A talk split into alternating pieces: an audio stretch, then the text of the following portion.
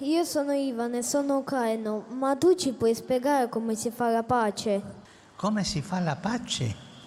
Non è facile dirlo.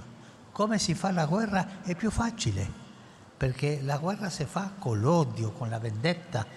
La pace si fa con la mano tesa, con la mano dell'amicizia tesa. Voi volete fare la pace?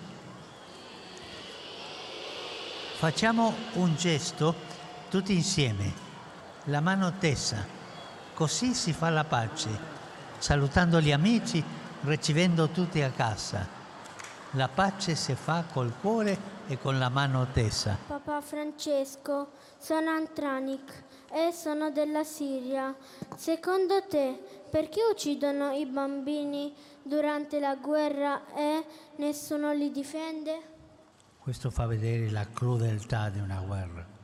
La guerra sempre è crudele e chi paga la festa? I bambini. Sono uccisi gli innocenti.